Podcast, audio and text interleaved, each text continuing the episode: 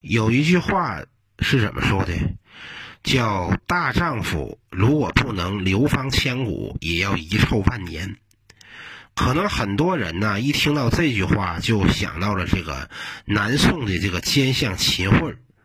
的确啊，秦桧这个人呢，是遗臭万年。但是呢，这句话的出处可不是来源于秦桧，而是来源于东晋的权臣桓温。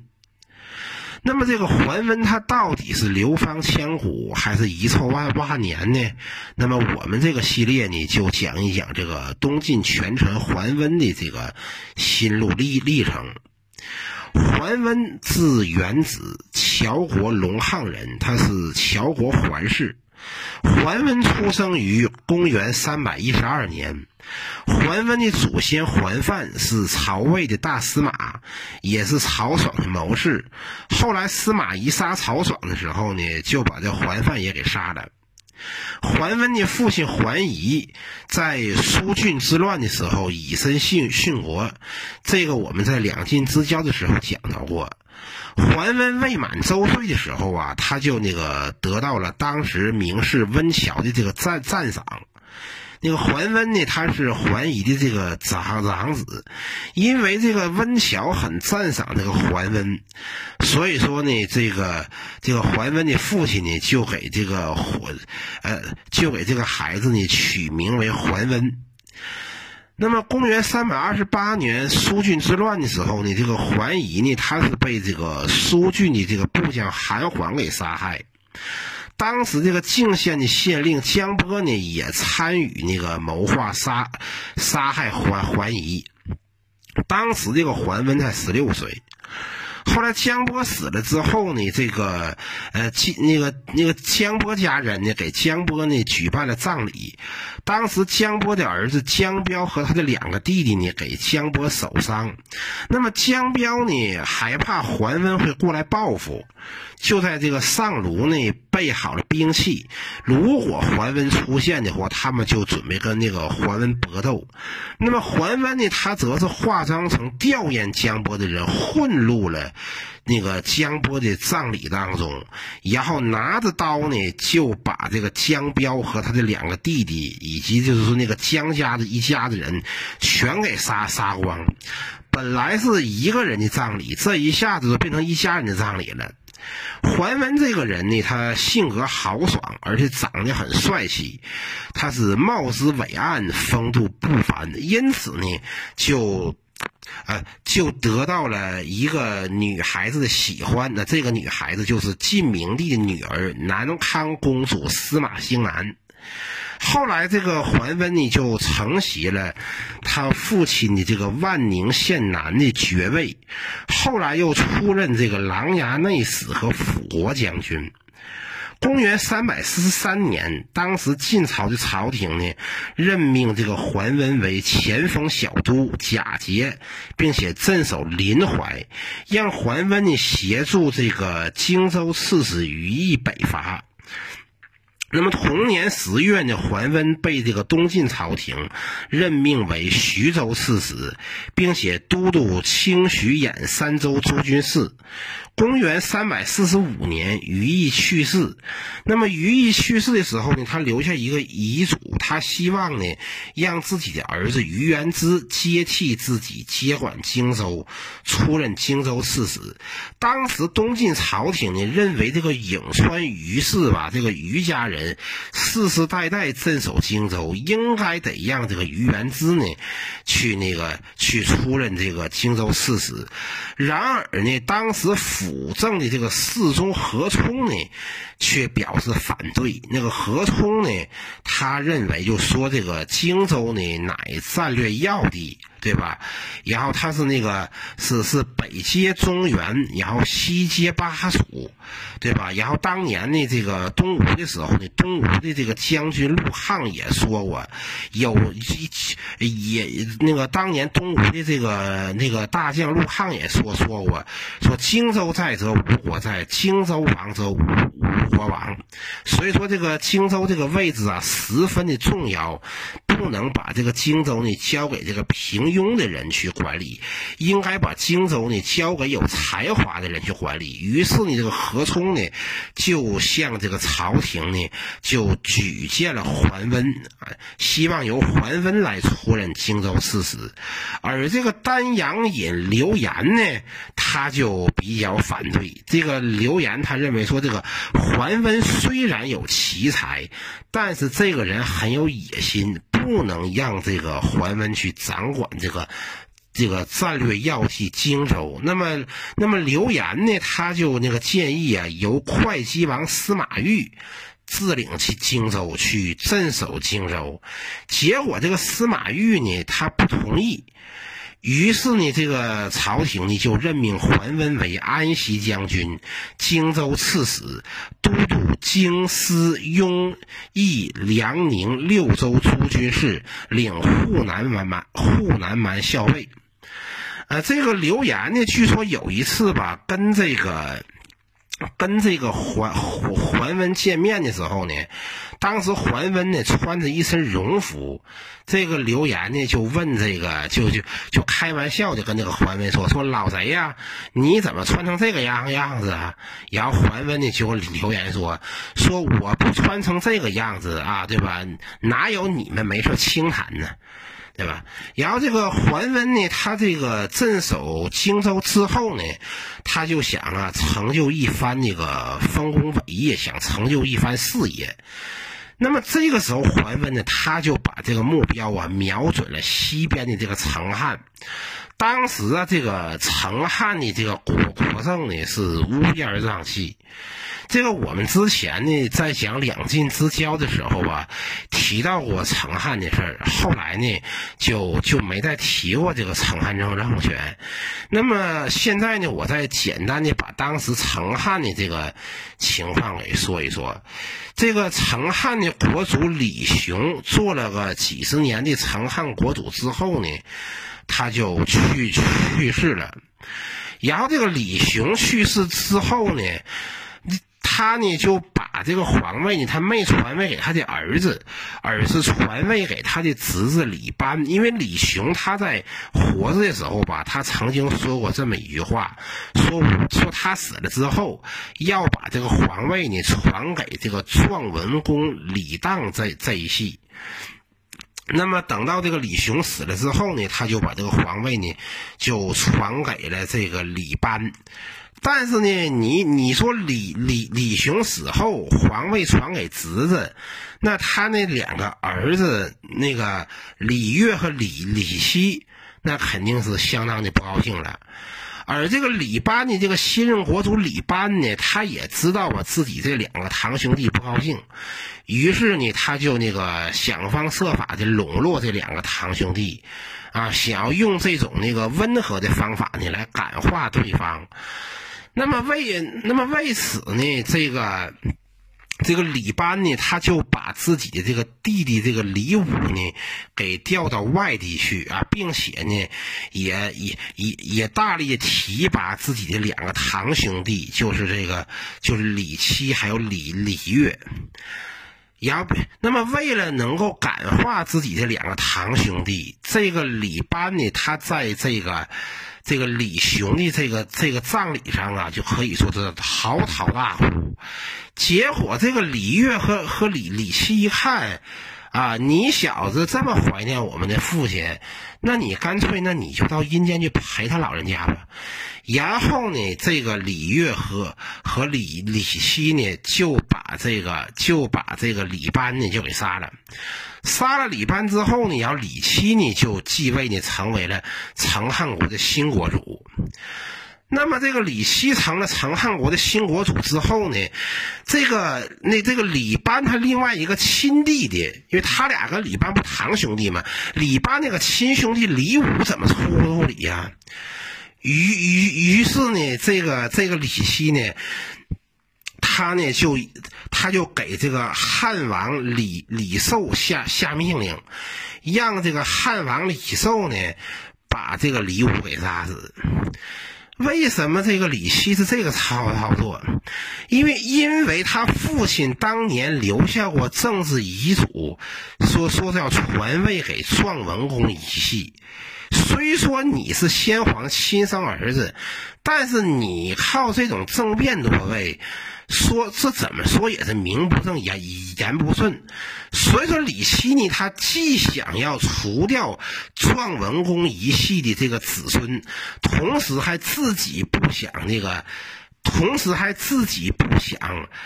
担这个骂名啊！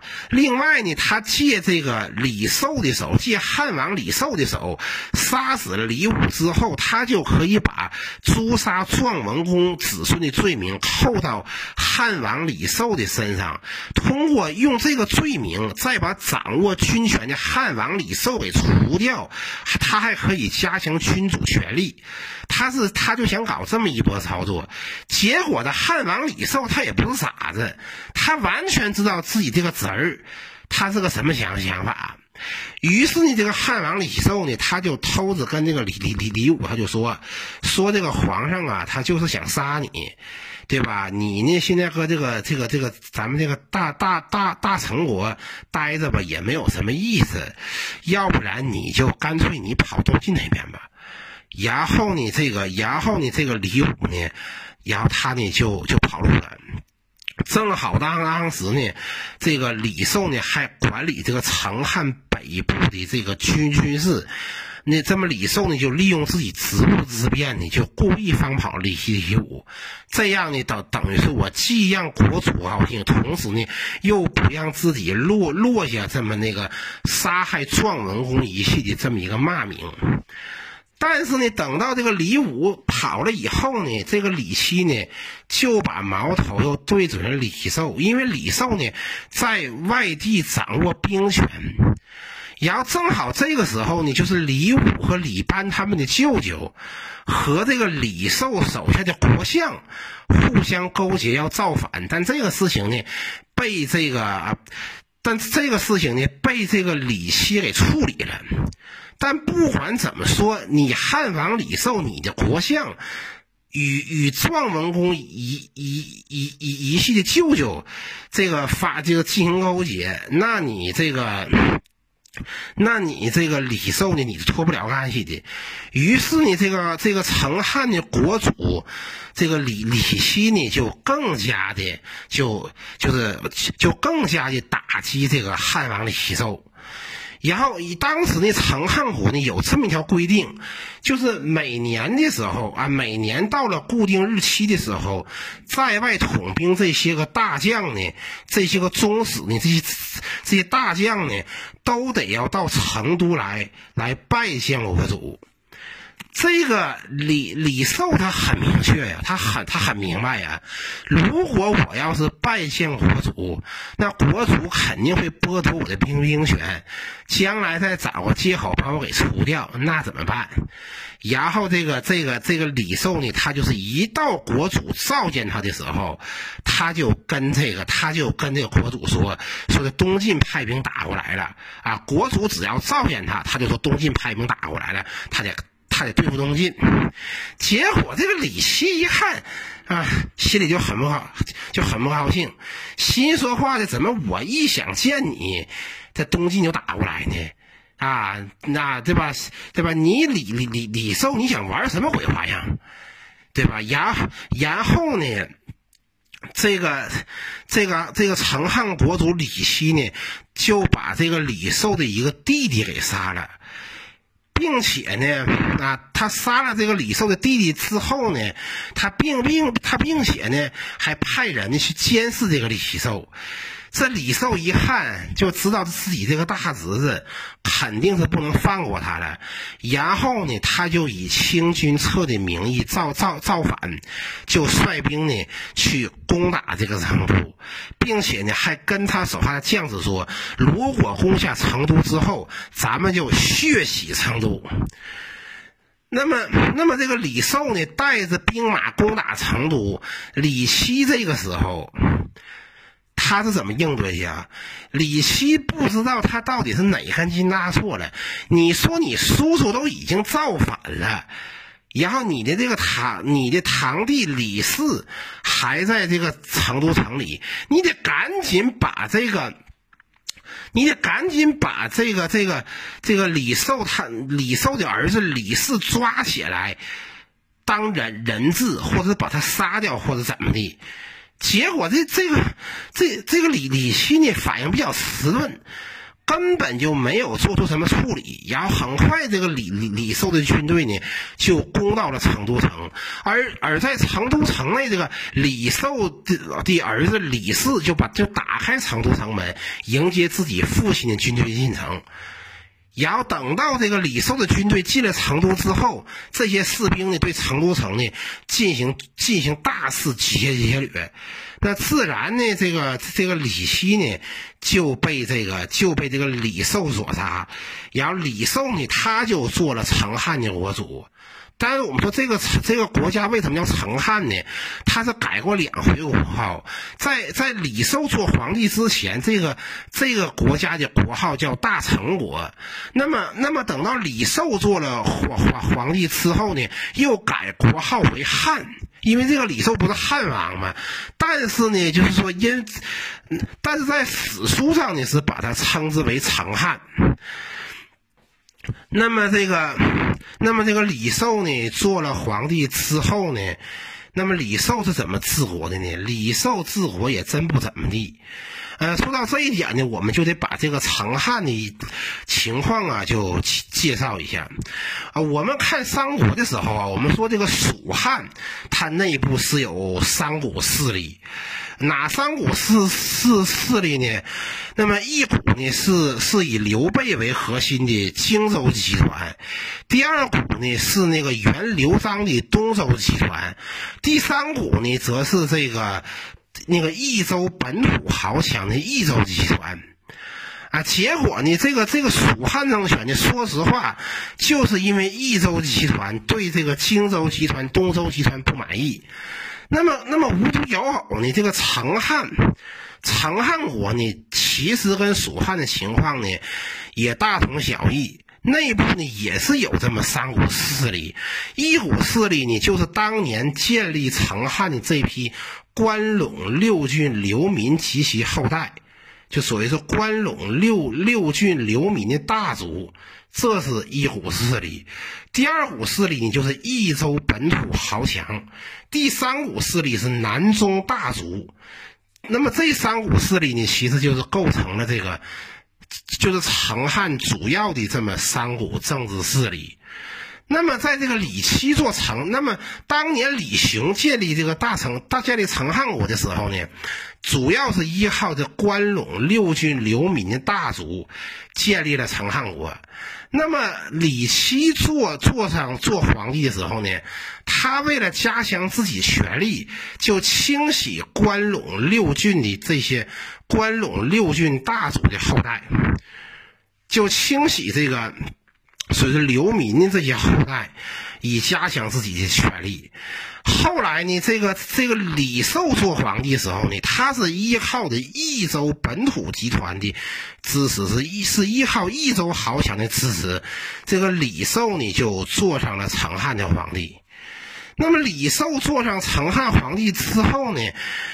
这个这个当时啊，这个这个益州的这些这些那个就是益州本土豪强出身的这些官员呢，他们呢就跟这个李寿说，希望李寿呢对这个东晋王朝称臣。这这李寿是绝对不可能答应的，因为如果李寿要是对东晋王朝称臣的话，等于这些益州集团的这些益州本土豪强，他们就给东晋立立了大大功了。那么我李寿的势力，我不就被削弱了吗？那么这样的话，这这个李寿呢，一看，那我还如何治理成汉国呢？对吧？对吧？他就觉得自己得找一个学习榜样。他找个谁当学习榜样？要说治理四川呢，啊，在他就是那个在此之前比较成功的案例是诸葛亮治蜀啊，诸葛亮治理蜀国呢，那可以说是那个啊，就是特别公平，然后那个特别讲究法度，然后把蜀国治理井井有条。对吧？那这个李寿是不是准备向诸葛亮学习呢？答案是否定的。这李寿根本就不想向诸葛亮学习，他不向诸葛亮学习就算了，他非向石虎那个变态狂去学习。这李寿啊，就派人啊去出访这个后赵。这个使者呢，到了后赵出访一圈回来之后呢，就跟这个李寿就说：“说皇上啊，我去这个后赵国，他们的国主石虎啊，那在他们国内那是威风八面呐，那建的宫殿呢，路特别雄伟，特别壮观，特别豪华。那后赵国的皇亲国戚呢，当地什么什么啊，什么世俗豪强，对那石虎呢点头哈腰的。”这李寿一听呢，就感感觉呀，啊，就是那个啊，感觉找找找到了啊，就就应该得向石虎学习。于是呢，这个李寿呢，也有样学学样，学石虎的样，大搞严刑峻法。原来李雄建立成汉国的时候，是他那个对内就内政比较宽松，到李寿这不好使了，一律搞严刑峻法。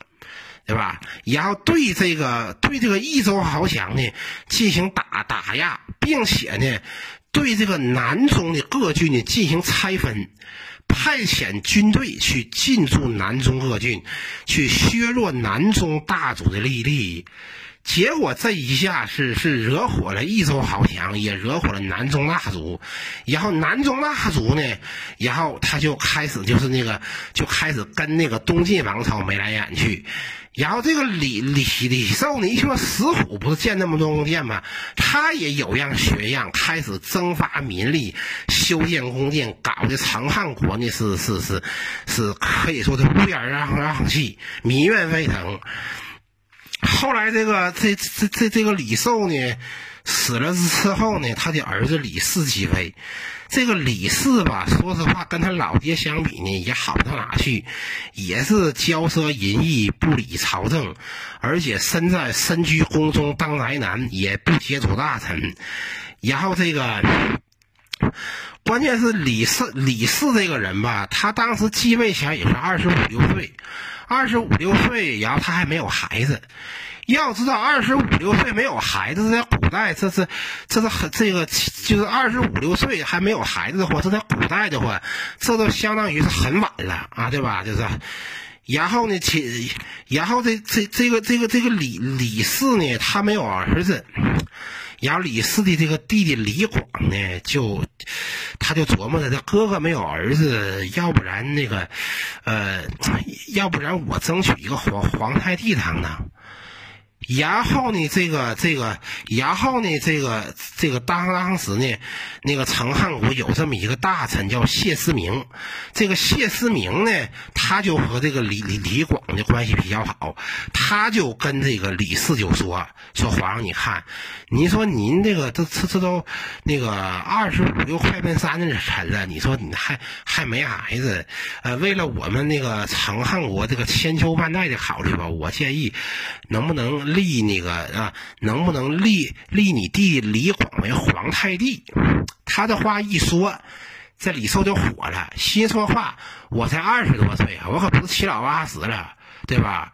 我还有机会生生孩子啊，对吧？我还年轻啊，以后我还有机会生儿子，怎么非得立我弟弟弟呢？对吧？然后他就感觉就是这里头是不是有鬼呀？然后这个李李氏呢就把谢世民给杀了。还把这李广呢给贬为庶民，给流放了。结果这一下子，这一下子可就炸，可可可就炸马后炮了。因为这个谢思明，他是他是他是这个益州本土氏族的人。你李斯把谢思明杀了，又把李广给流放了，等于是你彻底的得罪了益州本土的士士族。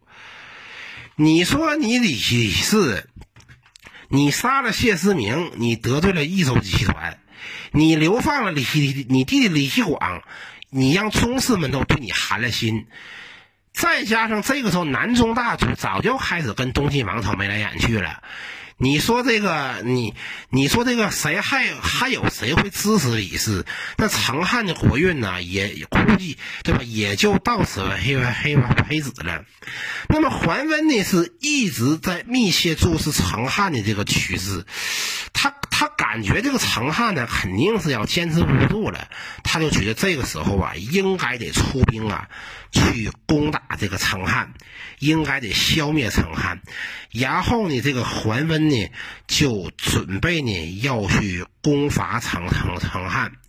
但是他手下的很多将领啊，都不太赞成啊，就认为这个这个这个这个蜀地吧，就是特别险要，这个蜀道难，难于上上青天，对吧？这个这个，这个还是还是得得稳重起见。那么这个时候啊，只有这个江夏像袁乔，他就跟这个桓温就说道啊，说这个自古以来呀，要想成大事儿的人。对吧？就是说，就是一为就是具有高智慧的人，要想成大事儿，就应该自己决定拍板你瞅准了时机，就应该得自己决定拍板不一定非得听取那么多人的意见，因为众口难呐，寒条嘛。你说你做通了所有人的工作，然后那对吧？你你哪道菜你也不想赶上，对吧？那但对吧？而而而且呢，这个蜀地这个位置吧，就是。而而且呢，我们大大晋朝，以就两个对吧？主要的敌人就是两个，一个是北边的截胡，一个是这个那个巴蜀的成汉。而且这个西蜀这个地方吧，十分的重重重要。因为西蜀这个地方是天府之国，物产丰饶，十分的富庶。当年诸葛亮就是啊，就是因为得到了西蜀这个盆地产出，才与曹魏对抗了那么久。所以说吧，也对吧？虽说这个这这个蜀地地势险要，但是成汉国主李氏倒行逆施，对吧？他滥修宫殿，他搞得民怨沸腾，他已经是不得人心。因此，我们这个时候出兵攻伐成汉，一定能旗开得胜。那么，经过这个这个袁乔这么一鼓动啊，然后桓温呢就决定出兵去攻打这个成汉。于于是呢，这个桓温呢，他就他就那个他就带着这个益州刺史周辅，还有南郡太守乔王司马无忌。就去率领军军军队呢，就去攻打成汉，然后让这个安西长史范望去留守荆州。那么当时啊，晋朝朝廷啊认为这个蜀地啊十分险要，对吧？而且桓温兵力不足，担心不能取胜。然而丹阳尹刘言却不这么认为。丹阳尹刘言就说呀：“说这个桓温此去攻伐成汉，一定能大获全胜。”啊，不知道诸位你们玩没玩过赌博，对吧？对吧？错对吧？一般要是玩赌博的话，没有十足的把握是不能押宝的。桓温这个人呢，他就善于赌博。对吧？他如果要是没有十足的把握的话，他是绝对不会出兵去攻打成汉。他既他既然是敢出兵去攻打成汉，他就一定能有必胜的把握。但是我担心的不是桓温打不赢，而是桓温啊，成汉之后，他要是打赢了，他的他的威望就会。对吧？他的威望就会提高，而他的威望提高之后，他就会在朝廷内部去专权。这个刘言呢，他看的还比较远。那么，那么这个桓温呢，他就那个率领军军队攻打成汉。然后这个，那么攻打成汉呢，他得这这条水路啊，走水路就得造战船。然后，然后桓温呢，他那个打造的战船呢，用了很多竹头，而这些竹头啊，都是当年陶侃出任荆州刺史的时候留留留下来的。那么桓温呢，就用这批竹头呢，造了很多战船，然后呢，就就率领船队呢，就浩浩荡荡的呢，就去西征蜀地。那么这个桓温他率领这个船队攻伐蜀地的时候啊，还有在在在进军途中呢，还发生这么一件小事儿。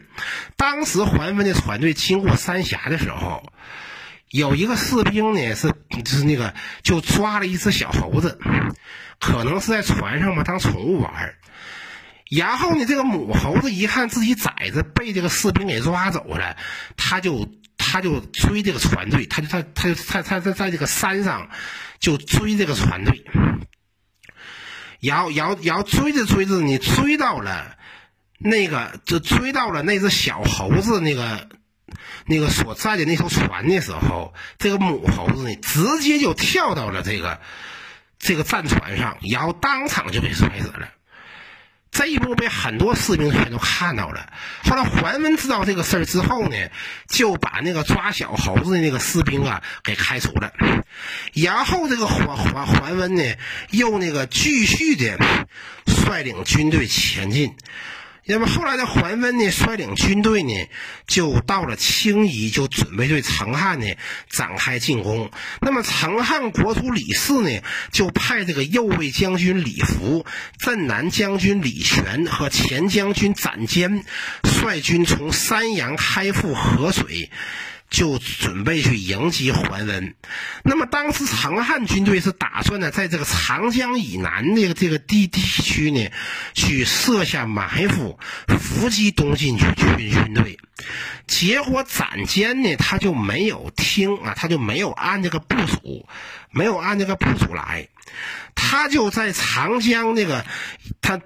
他就在这个长江以北的这个鸳鸯渡呢，渡过长江之后呢，就去了这个建尾，然后这个桓温呢就到了彭模。当时有人呢建议啊，应该得这个兵分两两两两路啊，两路齐头并进，这样能够那个分割削弱成汉军的兵力。然而袁绍却不同意，袁绍就说了：“说我们本来就是孤军深入，对吧？我们本来就是孤军深入，如果要是兵分两路的话。”那容易削弱我们的力量，容易让对方各个击破，对吧？我们孤军深入，胜可立大功；败了，那就必死无疑。所以说，我们必须得得聚合我们的力量，对吧？对吧？齐心协力，一战定胜负。如果分兵的话，那众心不一。万一要是失败了，那那攻打成汉的计划可就完了。那么，是吧？我们必须要以完整的军队，那个向前去进军，并且要扔掉那些炊具，扔掉做饭的那个大锅。全军只带三天干粮，我们破釜沉舟。那么桓温呢，就听了听了袁乔的意见之后呢，他就让这个留下参军孙胜和周楚呢，就驻守在彭模，就是看守这个晋军的这个辎重。后来这个成汉将领李福啊，去攻打彭彭模。那么这个孙胜呢，就率军呢奋起反击。把这个李福呢打个大败，这个李福就跑了。然后这个桓桓温呢又率率军呢与这个成汉将领李全交战，并且打了三战是三战三捷。然后这个这个这个李全被打败之后呢，这个成汉军队呢就退回了成都。那么这个时候呢，这个这个成汉的镇军将军李卫呢就向这个桓温投降。那么战局发展到这一步了，这个时候成汉的前将军斩坚到了建尾的时候，他才知道自己跟桓温走的根本就不是一条路，然后就立即掉头返回，从沙头津渡过长江，就到了成都。那么桓温这个时候啊，就已经到了成都附近十里陌这个地方驻驻驻，已经到了成都附近十里陌这个地方去驻军。展坚一看到桓桓温已经逼近成都了，展坚手下的士兵啊，全部溃散。那么这个时候呢，成汉国主李氏还想还想做最后一搏，他就把成汉军的大部队通通的调往成都附近的炸桥，准备迎战东晋军队。那么东晋军队的前前锋呢，前锋部队呢与成汉军交战的时候啊，出师不利，进攻受挫。晋军的参军那个公户战死，甚至呢，有的流箭呢都射中了桓温战马的马头。东晋士兵就比较害怕，就想撤退。桓温呢一看这个，这个手下士兵呢也比较害怕，也想先撤退，休整之后呢再做打打算，于是就下令啊击这个撤退虎。结果没想到，这个这个负责击虎这个士兵啊，他听错命令了。本来统帅下的命令是让他击撤退虎，结果他给击成前进虎了。这些士兵一听说前进，一听前进虎啊，统帅还让我们继续做作战。然后呢，就一鼓作气的跟这个陈汉军去做作战，而这个时候袁乔呢又拔出宝剑去都督战，结果东晋军队是一鼓作气把成汉军队打了个落花流水。然后这个桓这个成汉军被打败之后呢，桓温就长驱直入，一直就抵达了成都。并且，并且焚烧了成都的城门，攻入了成都城。然后，成汉的这些，然后成汉的官员呐，成汉的军队呀，十分的恐惧，当场就丧失了斗斗志。而这个成汉国主李四呢，就打开东门呢，就开就逃跑了，逃到了后来，这个李四呢，逃到了这个霞盟。到了霞盟的时候呢，这个李四也知道这个成汉政权大势已去，于是呢。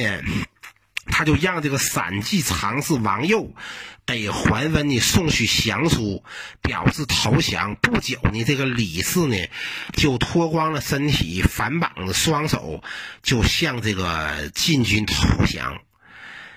那么这个，那么晋军攻那个，那么晋军攻灭成汉之后呢，就把这个李氏及其成汉宗室十几人呢，都送到了东晋的首都建康城。那么李氏呢，则被这个东晋朝廷呢封为归义侯啊，就基本上跟跟当年的阿斗的安安那个安乐公也差不多。然后呢，然后这个桓温呢又任用了这个袁成汉的司空乔献之等人呢，作为手下的参佐，并且又提拔了当地一些有贤名的人。那么，那么很快呢，那么，那么，那么蜀地的人呢，也都归附了晋晋晋军。但是呢，也有成汉的残余势力不甘心失败，就发起了反叛。像当时成汉的，就是就是原来成汉的这个尚书仆射王氏，还有这个镇东将军邓定，然后平南将军王润，还有一个将军叫韦文，这些人呢就发动了叛乱，然后并且这些人呢每个人都拥兵几万人，于是呢桓桓温一看成汉的残余势力反叛。然后这个桓温呢，他就那个率军呢去攻打邓定，并让袁乔呢率率军去攻打韦文，并且把邓定和韦文呢打了个大败。然后这个桓温呢又让这个益州刺史周府镇守彭模，又把这个这这个叛乱这个王氏王王润这些人呢通通杀死。然后桓桓温呢，在这个成都啊逗留了三十天，然后整顿兵马之后呢，就回到了荆州。那么，那么成汉呢，就是正式灭亡。那么成，那么桓温灭了成汉之后呢，这个东晋朝廷在评论那个那个灭掉成汉的功功劳的时候啊，就打算要把豫章郡赐给桓温作为桓温的封地。然而，这个尚书左丞荀荀蕊呢，就表示反对。这个荀蕊就说道：“说这个。”这个桓温灭了成汉，就把这个豫章郡分给他做封封地。如果将来桓温要是平定中原，那又该赏赐他点什么呢？于是呢，这个东晋朝廷啊。就让这个桓桓温呢当这个征西大将军，开府仪同三司，封临贺郡公；让这个乔王司马无忌呢任这个前将军，袁乔呢为龙骧将军，封湘西伯。桓温在灭掉成汉的时候吧，捎带手的把成汉末代国主这个李氏的妹妹呢，啊，就给弄过来了当。当自己的小妾，因为这个这这个李氏的妹妹，相当于这个成汉的末代公主，长得那是很漂亮的。其桓温呢，对这个李氏的妹妹呀，特别的喜欢。这一下子就惹得一个人，谁呀？就是他的他的老老婆，这个这个南康公主司马兴兰。这南康公主一看，这老不死的桓温，还敢跟我包养小三儿啊？对吧？对吧？不管怎么说，我司马兴南，我我也是堂堂大晋朝的正牌公主，怎么着我还不如那个亡国的成汉公主了？他这个小狐狸精，我非杀了他不可。然后这个司马兴南，这个这个南康公主司马兴南，就带着一帮婢女，然后那个每人手里都拿拿把刀，他也拿把刀，就冲进这个。这个李夫人就是这个这个李氏妹妹，她居住那个房间。等到南康公主拿着刀进了这个李氏妹妹的这个房间的时候啊，这李氏的妹妹一点也没有恐惧。她当时正在镜子面前梳梳头，她一点也没有恐惧啊，没有说那个现在这吓傻或者吓呼啊，求公主饶命什么的。他们还有特别震惊，一看到南康公主拿着刀过来了。然后这个，这个李氏的妹妹就是这个李夫人，就跟这个这个南康公主啊，就就说道啊，说说我国破家亡，我被迫来到这个地方，对吧？如果公主殿下要是杀了我的话，正好成全了我，让我去去追随我的故国。这个这个这个南康公主一看，这这这小狐狸精还挺有气节嘛，然后再一看这个这个这个这个李氏的妹妹，长得那是相当漂亮啊，那就是相当美丽呀，那个特别有气质啊。然后这个这个这个南康公主立马就把刀扔到地下，然后就说了一句：“哎呀，这个这个女人，我看到她。”都都这么喜欢的不得了，何况桓温那个老不死的，那肯定更喜欢他了啊！所以说有这么一个那个成语嘛，这叫我报犹怜，就是这个，就就是打这来的。那么桓温他这个灭掉这个成汉之后啊，可以说是为东晋王朝呢立了一大功。那么桓温他本人的政治地位呢也有所提升。接下来桓温他他又还立下怎样的功劳，又还有何作为？这个我们下讲再说。